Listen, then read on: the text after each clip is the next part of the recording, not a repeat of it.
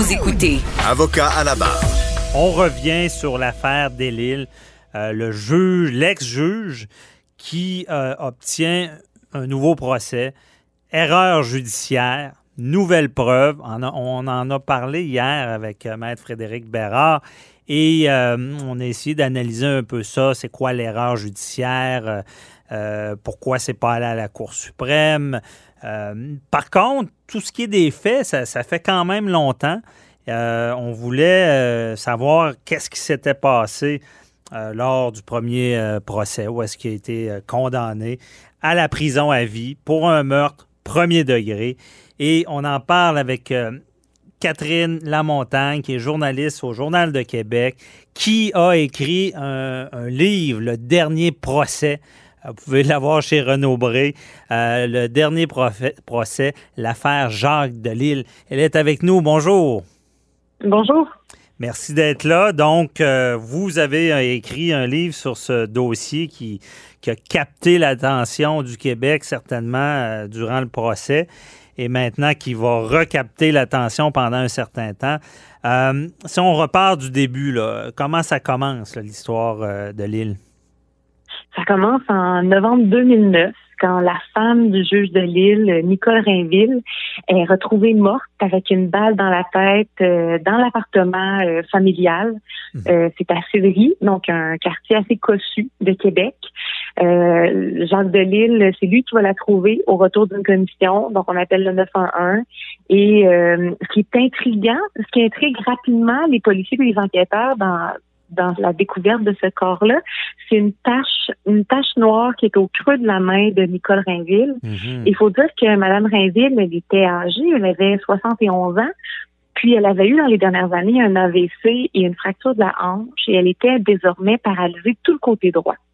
Et cette fameuse tache de noir de fumée-là, on va la retrouver dans le creux de sa main gauche et c'est plutôt inhabituel. Donc, à ce moment-là, il y a une enquête policière qui s'enclenche. Les experts du laboratoire de sciences judiciaires et de médecine légale à Montréal se penchent là-dessus et euh, ça va prendre des mois avant que Jacques Delisle soit arrêté en 2010. Donc, c'est comme ça que ça commence. Donc, c'est. Et là, cette arme-là, justement, parce que moi, je m'en rappelle encore quand les accusations sont tombées, les gens se posaient beaucoup de questions. Et ce qui marquait les gens, c'est qu'on se rend compte que l'arme qui, est prohibée, en quelque sorte, qui n'a pas de permis, appartient au juge euh, de Lille à l'époque.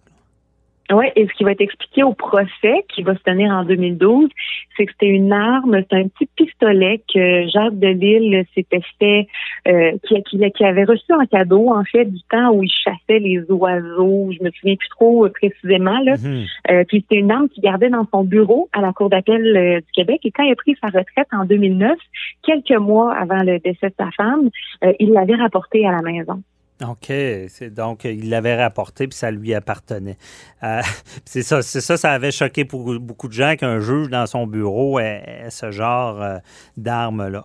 Euh, ce qui avait choqué, ce qui avait choqué, c'est qu'à l'époque, au procès, Jacques Delille, il y avait des questions que cette arme-là avait été laissée comme sur une, une commode à l'entrée dans mhm. l'appartement, quelque chose qui était très facile d'accès. finalement, Jacques Delille, bon, donné une version des faits là, en 2015 et là, on va comprendre finalement que cette arme-là, elle était cachée en haut d'une commode euh, dans la chambre du couple. Donc, elle n'était pas facile d'accès finalement. OK. Et là, cette arme-là, justement, est au cœur du procès. C'est, est-ce que euh, Mme Rainville avait la capacité de l'utiliser pour s'enlever la vie? Là? Mais ce qui est au cœur du procès, c'est la fameuse tache noire qu'elle a au creux de la main. Mhm. Euh, parce que pour la poursuite, eux, ils se disent, écoutez, si Mme Rainville est paralysée tout le côté droit, elle peut pas s'être servie de sa main droite pour tenir l'arme. Donc, forcément, quelqu'un d'autre devait tenir l'arme et elle, elle a dû faire un geste de défense en mettant sa main à sa tête et c'est ce qui aurait donné là, le, le tatouage de noir de fumée qui serait de la poudre à canon dans le fond que ce serait incrusté dans le creux de sa main. Mm-hmm. Du côté de la défense, et on dit attendez, nous on pense que Mme Rainville peut s'enlever la vie avec un tir auto-infligé si elle tient l'arme à l'envers. Donc en tenant l'arme à l'envers, euh, selon la défense, là, on retrouvait ce même euh, tatouage de noir de fumée dans le creux de la main. Ah, je comprends. Donc, au cœur de ce procès-là, c'est vraiment des, expertises balistiques. Euh, l'angle de, de l'arme, la trajectoire de la balle, le tatouage de noir de fumée euh, au creux de la main, c'est tout ça qui, été là. On a eu droit à des, des versions contradictoires euh, du début à la fin du procès par différents experts mhm. qui venaient tantôt démontrer la preuve de la thèse du meurtre, tantôt défendre la preuve, la thèse du suicide. Et si je me rappelle bien, euh, on, disait au final justement une guerre d'experts euh, et on se rendait compte que peut-être la couronne avait des meilleurs experts que la défense. Est-ce que on, sentait ça en assistant au procès? Ben, au procès, visiblement, le jury a cru euh, la couronne parce que Jacques Delisle a été reconnu coupable. donc, clairement, c'est la preuve de la couronne qui a été qui a été crue par le jury. Oui, effectivement. Et euh, parlons-en du jury. Euh, c'était euh, parce qu'on sait que bon, c'est un juge qui, qui, est jugé. c'est quand même particulier dans notre société. On veut pas de préjugés autant d'un côté ou de l'autre. Est-ce qu'on semblait avertir le, juge semblait avertir les, les jurés de cet élément-là?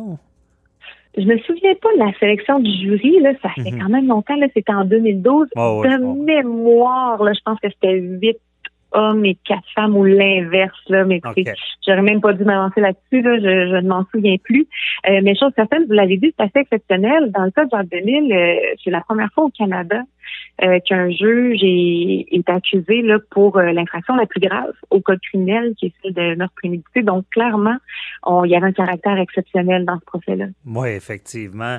Et euh, dans le procès, parce qu'il y a toute la, la dynamique là, qui euh, dont on discute beaucoup sur euh, bon l'avocat euh, Mathieu Jacques Larochelle, qui est un grand avocat, bon plaideur, et tout l'élément d'avoir fait témoigner son client, M. Delille. Est-ce que ça, on, vous en dans le livre, vous en parlez là, de cet élément-là? Est-ce qu'on devait le faire témoigner ou pas, Jacques Delille? Oui, oui, ben, au moment du procès, il avait été annoncé que Jacques Delisle allait témoigner. C'était comme le dernier témoin de la défense. Puis, euh, coup de théâtre, euh, finalement, euh, Maître La Rochelle a dit qu'il n'y avait plus de preuves à offrir, que sa preuve était complète et que Jacques Delisle ne viendrait pas mhm. dans la boîte des témoins. Euh, ce qu'on a su plus tard, euh, moi, lors de la rédaction de mon ouvrage, quand j'ai pu aller rencontrer Jacques Deville en prison, euh, ce qu'il me disait, c'est que c'était pas nécessaire de témoigner. À ses yeux, la couronne n'avait pas là une cause hors de tout doute raisonnable. il était vraiment confiant d'être acquitté. Maintenant, ce qu'on a su en 2015, parce que bon, on le sait, là, Jacques Delisle a été reconnu coupable, il a tenté de faire casser le verdict en cours d'appel, en cour suprême, et là, il n'y a rien de tout ça qui a fonctionné. Donc, en 2015, il est allé chercher un nouvel avocat qui est spécialisé dans les erreurs judiciaires puis a déposé à Ottawa euh, une demande de révision ministérielle euh, pour tenter justement que ce soit d'obtenir un nouveau procès, de libérer les accusations ou de renvoyer tout ça à la cour d'appel. Mm-hmm. Et dans le cadre de cette euh, bon, de ce processus-là, qui a, on le sait, ordonné la tenue d'un second procès au, en bout de ligne, Jean Delisle a livré pour la première fois sa version des faits. Et là, il est allé dire, ben voici ce que je, ce que j'aurais dit si j'étais allé témoigner. Finalement, il a dit qu'il avait aidé sa femme à se suicider en lui fournissant la fameuse arme prohibée et chargée qui était cachée en haut d'une commode dans, dans sa mhm. chambre à coucher. Donc, sa femme dépressive lui l'aurait supplié de lui donner l'arme. Il lui aurait laissé.